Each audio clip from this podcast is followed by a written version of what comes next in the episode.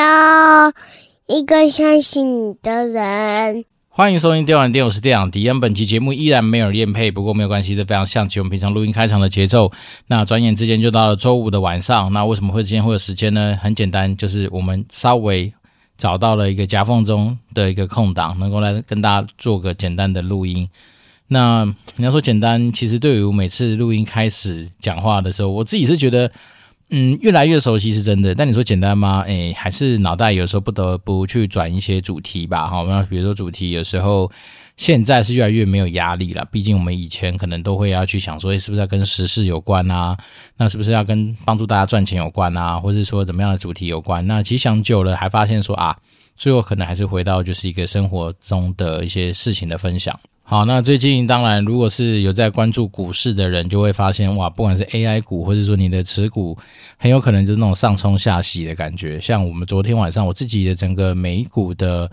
呃总资产吧，那我从一开始可能是正的，好正三四百块钱美金吧，一开始大概九点三十分到十点中间那个时候看大家讲，然后觉得说应该可以带着愉快的心情来去睡觉吧，就没想到早上起来之后一看，我靠，怎么就负一千六？哦，那就觉得妈的，怎么这样子震荡？其实很讨厌啊！就一付一千六美金，也差不多多少，快五六万块台币吧。反正，在现在的那个就是嗯、波动区间，我自己的持股啦，大概都会是这样子。那所以你就觉得说，最近的生活啊，包括像我自己之前有跟着一些人就开始学做所谓的台子期嘛，就是期货。那以小台来说的话，我本来在诶、大概昨天晚上之前吧，好像。账上好像是三十几 percent 的获利啊，那就今天把它就是停利出掉，那大概就剩下十 percent 以内的一个呃金额吧，啊，十 percent 以内的获利的状况了。所以变成是说其实没有很好，那不得不说你就是有赚钱，当然就是开心的事情嘛。那第二件事情，当然你就知道说哇，其实那种期货这种东西，哇，那个变动其实真的是蛮大的，然后一天可以这差个二十几 percent 这样，所以当然。高风险高报酬嘛，越是动荡的地方，可能越有机会，就是可能可以，嗯、你要说以小博大也有可能啊，或者说快速致富也有可能。但是对我来讲，反正那个地方本来就是占有自己资产的一个小部分，好，利用那个小部分的东西来去呃参加一个冲浪派对嘛。那如果说能够顺利的被冲起来，希望以后有机会可以加速我们往我们的类财富自由的道路迈进。好，那这个世界上真的讲到类财富自由，其实我有些朋友。今天有时候就是跟他们交流的时候，你才发现说哇，其实真的是嗯非常羡慕啦，真的是非常羡慕，因为有些人他们的那个金额哦，已经不是我们用打工可以去理解的一个范畴哦，甚至他们连什么事都不用做，他只要在那边呼吸，然后他的钱可以帮他赚进的钱，就会可能是我们自己，嗯，他们搞不好一年应该就是我好几辈子的那种打工所得到的钱，所以不得不说啦，就是说。并不是说我们这个世代的人一定要学什么投资理财，而是说你不得不做这件事情。好，你说我们在我们爸妈那个年代，真的好像我爸妈那个年代是，你认真工作哦，然后搭配政府给你的一些呃条件环境，好，那可能你应该都能够就是安居乐业啦。所以安居乐业就是说房子也没有到非常贵。那其实也都还在合理的范围，哈，包括说当时候的起薪也许是两三万，但是一间房子，像我妈妈说要买第一间房子的时候才八十几万吧，八九十万，就算之后买到那种透天的别墅，好像也是两三百万吧。反正你就会知道说，依照我们现在的状况，然后就就让我自己自己有在被迫可能要去考虑要不要买房子这件事情的时候，你就知道说，靠腰那个房子有时候头期款，可能你就要准备一个五六百万了。对，而且只是头期款哦，头期款只是占整个总房价的两成嘛，所以你就知道说，你真的是现在买房子真的是非常辛苦。好像我爸妈的年代，嗯，台北市中孝东路好像也是可以列入选项的话，大概也都是几百万以内就可以搞定的一个呃范围吧。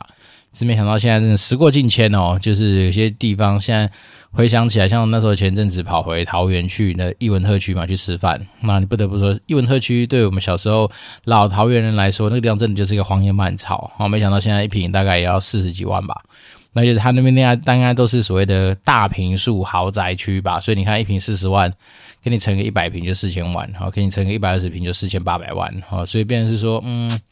唉，怎么讲？有时候回想起来，就是说人生真的是呃。人家说，呃，前四只脚，人两只脚嘛，所以怎么样，钱都跑比我们快，所以我们当然要懂得一些投资理财。那投资理财的过程里面，一定会有非常多的怎么讲？我觉得比较多的时候是你会听到很多不同的杂音啦，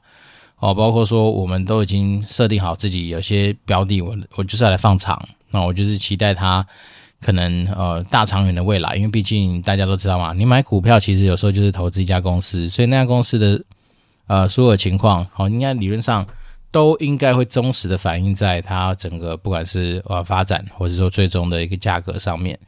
那只是说嗯。有些东西它确实就需要时间的酝酿，哦，就像我自己最近大家应该有在注意的新闻，就是那个 NVIDIA 嘛，然后财报公布之后是非常的好，哦，因为它的毛利率从六十几 percent 又呃往上提升到七十几 percent，所以其实你看啊，光毛利率这么高的一个状况，你就知道这家公司一定有绝对的议价权，甚至它有些东西有些独门独家的技术。那当然我是蛮庆幸之后自己投入 M NVIDIA 这个呃东西，大概也投入两年多了吧。那现在账上的总损益是两百三四十 percent 吧，那就但是你说金额其实没有很多啦，只是你说如果就所谓的那个报酬率来看的话，它确实是我一个少数，嗯，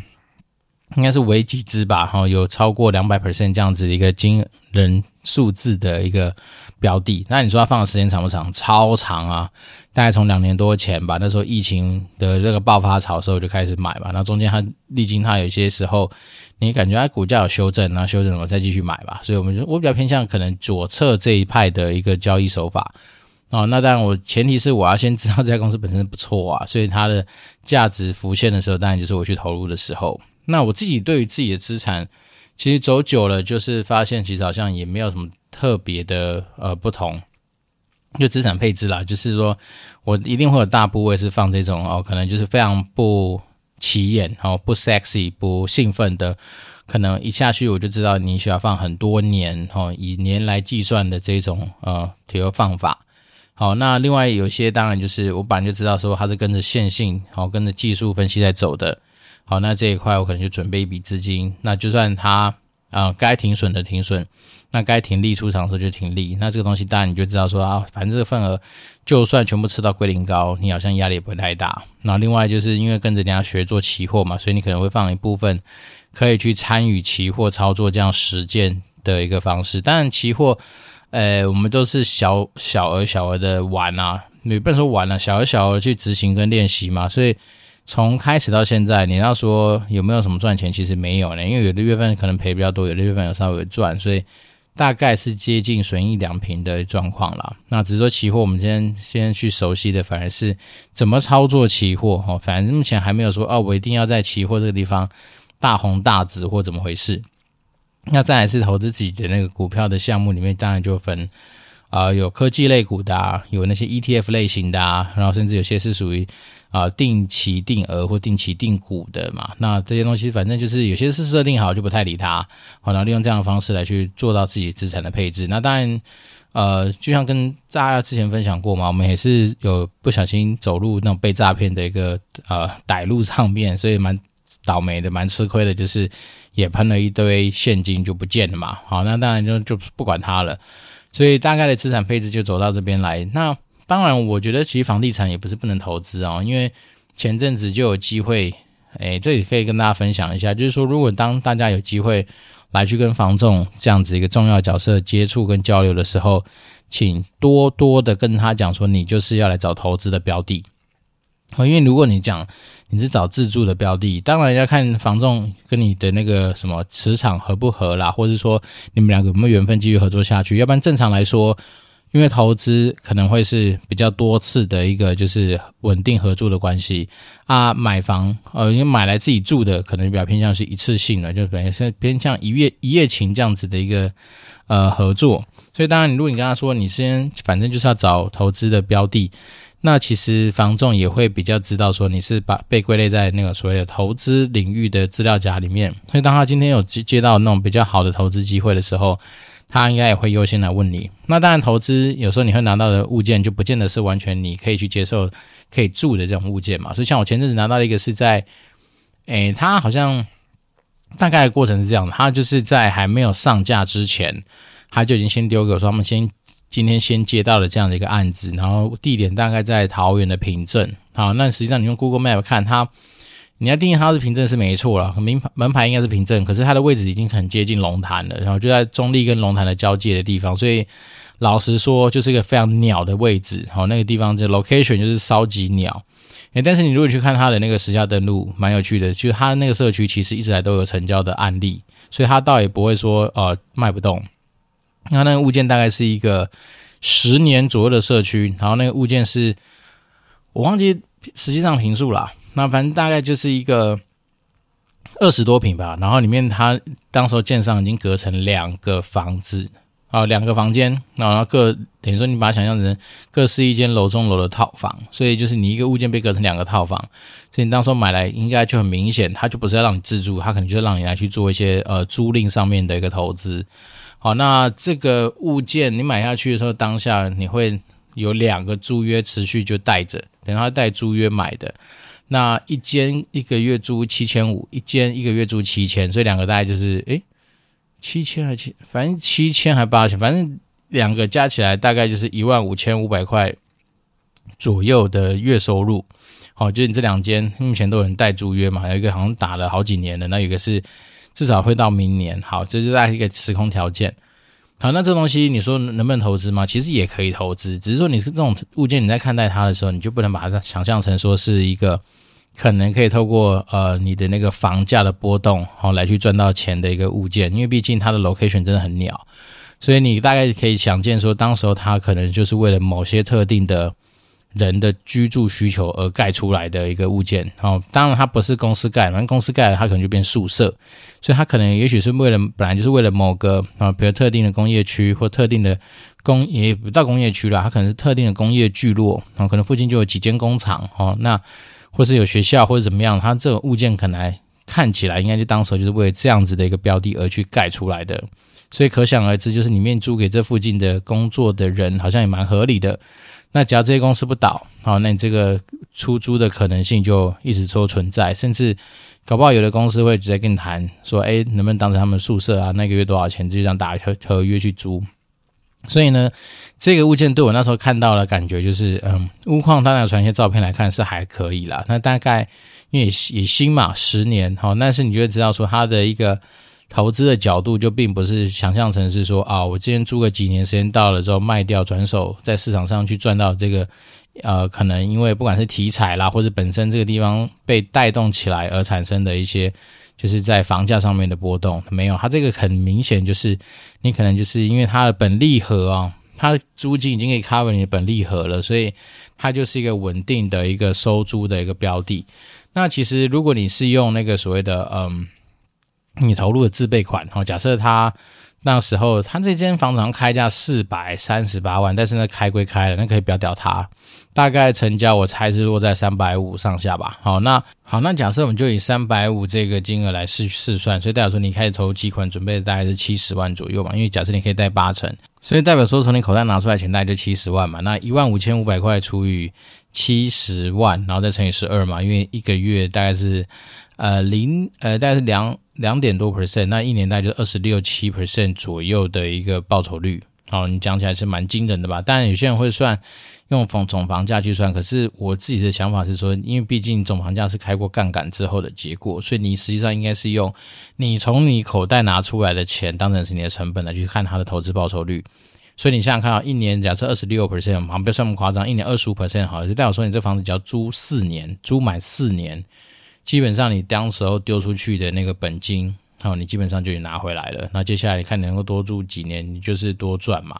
所以你很多人说，哎，房地产不能投资，其实也不然啦，就是看每个独特的角色，它的那个每个物件，哈，它所得到的一个内容物的一个差异，哈，它的条件都会不太一样嘛。那甚至像这个更有趣的是，它的呃收的租金一万五千五，已经够还你三十年贷款的本利。摊还的，所以代表说你的现金流更不会受到影响。你每个月差不多有个一呃几千块吧，一两千块、两三千块左右的额外收入。好，那你一个月算两千，好，一年有多个两万多块啊。然后甚至是几年之后，哈，这些东西它其实都已经把你当时缴出去的钱都已经都处理完成。好，总之房地产有时候有趣的就来自于这边啊，就是一方面它也是强迫你存钱，二来是当你哪天真卖掉的时候，你放进去的你还过的钱，它都会原原本本还给你嘛，所以其实也不是一个不能够考虑的一个操作手法。好，但是这东西当然就要去试算，然后假设你今天如果说不是像我们这种拿出这么低的一个所谓的头期款来去操作这个东西的话，那当然你就会可能报酬率没那么漂亮哦，甚至说可能嗯。当然，租房子还是有像我们前面跟大家聊过嘛，租房子你要考虑到的东西很多啦，比如说房客的状况啊。如果说房客本身的条件不是很好，哦，三不五时跟你欠一些租金什么的，你也麻烦；或者说他的生活品性不是很好，在你房间里面拉 K，好，那拉完 K，你的房子基本上它的味道可能就很难处理，你以后要租也很难，好，甚至有些是。拉可以拉到做暴毙死在里面，那属于非自然死亡。剉赛，你的房子变凶宅，那未来就是要去登录在凶宅嘛？那可能就是呃打六折吧。所以这些都是风险呐。所以呃有时候你说投资有没有风险？当然都有啊。那这些风险都是属于就是你在租屋上面可能会遇到很多大小鸟事，然后这种鬼故事太多了。如果大家有兴趣去。呃，网络上爬文，你就发现很多那种很奇妙的鬼故事，在那种租屋的身上会发生。哦，欠钱不还的啦，或是说干房东东西的啦，或是诶合约没打好嘛，所以房东也没办法叫他搬走啦，或者是说有些生活习惯很差啦，把里面当垃圾场啊，等等等啊，反正就是有些千奇百怪的故事。哦，就是租屋的时候你可能会遇到的。那另外，你房子租给别人。大部分的修缮就是你自己来处理嘛，所以那时候我看到那个地点，我觉得看好鸟很远，是因为如果我在那附近没有顺利找到所谓的包租代管这样子的一个角色，那个物件到时候有发生任何事情，通常来说，如果我要处理，我就要从汐止跑到那个什么龙潭中立交界处，靠，那其实真的非常远。当然，你可以说啊，有些东西就委托那个房客自己去处理，然后从租金里面去扣嘛。那这东西当然也是建构在一定的信任基础上面啊。万一说这个房客他就是嗯。修两百给你报五百啊，不付收据给你啊，或怎么样？那其实你是麻烦。哎，总之，租屋有租屋的好处啊。你把那种投资标的用租屋来处理，我们刚刚有试算过嘛？其实你应该是一个还不错的一个考量点啊。但是你当然，因为你就要负担管理的责任，或者说你要去额外负担管理的成本，请别人来帮你做这件事情，那这都是你身为房东可能需要去留意的事情。那当然，那时候就是因为地点太差嘛，所以我就想说算了吧。好，但那当然那时候我心中有去设定一个一个价格啦。如果说它低于三百万，那倒不是说不能考虑，好，只是说对方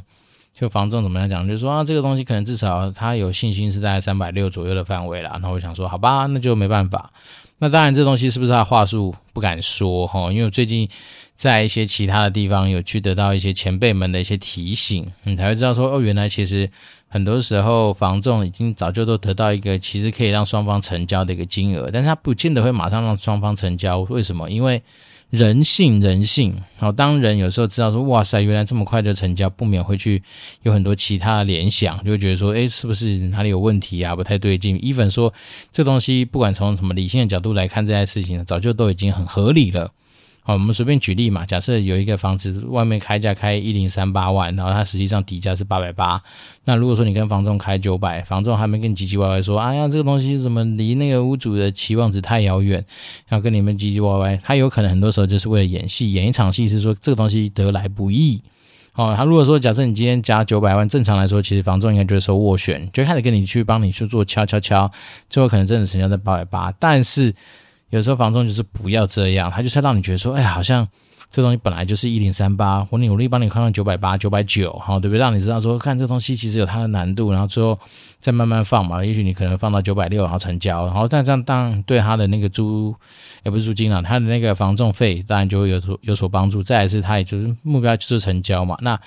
成交有时候也不会拉太久啊，因为他就让你从九百九、九百六、九百五。反正都还是比他底价高，他就轻轻松松可以把这些钱给落袋。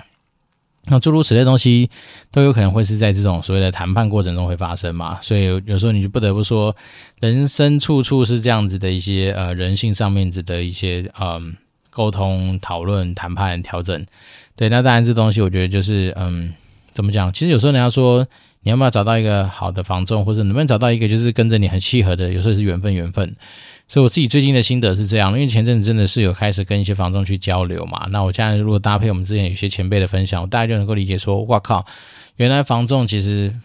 你也不能说骗人，但是他就是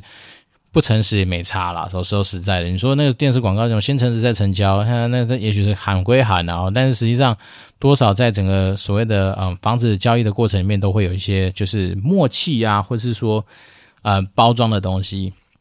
那只是说我自己的观察跟心得是真的这样觉得。如果说你今天是尽量让房仲知道说你就是一个以投资为出发去找物件的人，通常来说他们也会比较事项，就是会派一些相对比较好的一些投资机会给你。好，那当然你如果再搭配一些你早就已经做好功课的一些资讯，好，比如说你可以问他说啊，你自己怎么不吃？他可能说啊，我你自己已经有三间四间了，那大家就知道说可能有些东西也是相对合理或怎么样嘛，反正。我自己的心得就是，其实房仲也是人，好，他毕竟也是这个服务你的角色，或者说在买方跟卖方中间斡旋的一个角色，所以大家说他一定也有他像人的地方嘛。所以我觉得很多东西，我自己的习惯是，反正有什么需求我就开诚布公的讲。我今天想要投资，我想找投资的物件，我也会不吝啬的跟大家分享，说我就是想找投资的物件啊，大家投资物件我的条件是什么，巴拉巴拉。那当然好东西来大家就算嘛。那如果吃得下，当然。不是不能吃啊，好，所以我觉得这种东西就就是这样子，就是说，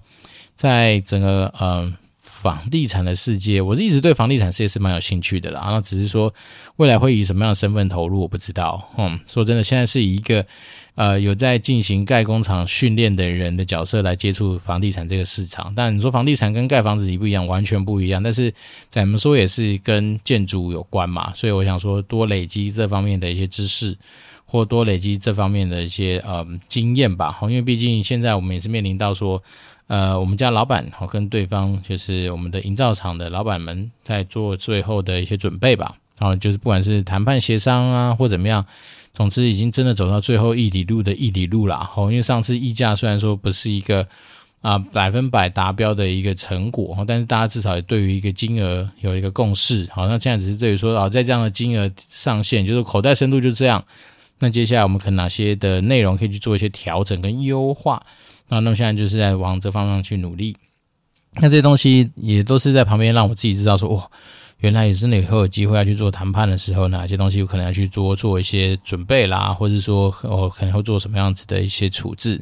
那当然，在谈判的这种，尤其是那种工程议价的过程里面，真的没有一套什么金科玉律，或者说。怎么样的一个 SOP？好，因为我今天又去跟了另外一个前辈聊嘛，那他就直接说，说真的，在工程议价的过程里面，真的是蛮痛苦而且蛮难的一个呃过程。原因就是因为每个你可能议价的对象，哈，不管是厂商啦，或者不管你议价对象是谁，总之就是他的风格、他们的一个报价的呃方向、报价的内容，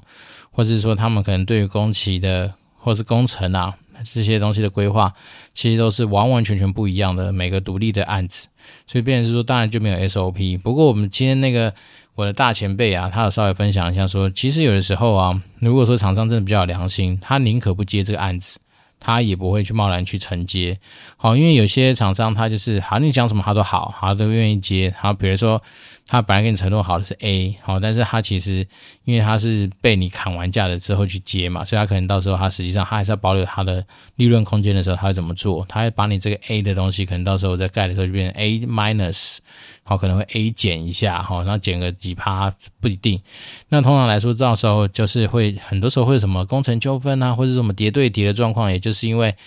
嗯，当然业主砍价是必然的，但是你当有些业主盲目的砍，砍到大家就不爽，哦，然后最后就变成是叠对叠，那其实吃亏的往往还是业主啦。为什么？因为对于厂商而言，反正我就跟你承诺的东西，我想把它弄出来，哦，那只要是当时候，嗯，因为有些东西的定义你也很难说完完全全定义到位嘛。比如说，你可以定义到材料、材料的品牌、材料规格，哦，但是有时候它施工的手法，哎，或者是说。他的那个，他们说好像有些东西很有趣，是前面先上什么东西，跟后面上什么东西，它可能答案价格就会不太一样。哦，所以诸如此类的东西，其实大家有时候有机会也可以去翻翻。呃，一个算是房地产里面比较偏反方的人叫 Sway 吧，Sway 之前出好几本书嘛，什么黑心房仲的告白啦，黑心建商的告白，它里面不不得不说，他有提到一些，就是你以为好像你这些东西都防得堵得住，但其实往往其实建商还是有很多。在里面的空间，如果他真的要搞你的话，好，比如说油漆嘛，假设是什么几滴几度，好，假设是三滴两度，那代表说你可能要漆个三三五次吧，但是他可能就给你搞成一滴一滴两度或什么，他就是在刷的过程里面就少刷一层啊，或怎么样。其实有时候说真的，这真的有差啊，因为你同样的面积，你少刷一层，搞不好你油漆就省掉不少啊，是诸如此类的啦。所以就是说，嗯，最近的心得就是这样，反正把握一些大原则吧。那至于你说。价格这种东西有时候真的最后也是遇到一个两情相悦的一个价格内容吧，大概是这样。不过我们今天的大前辈提醒这一点，我觉得倒是真的还不错。应该是说有些厂商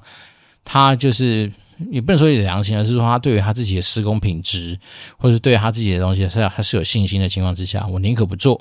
好，我告诉你，有底线在这边。假设你今天你就是要降到。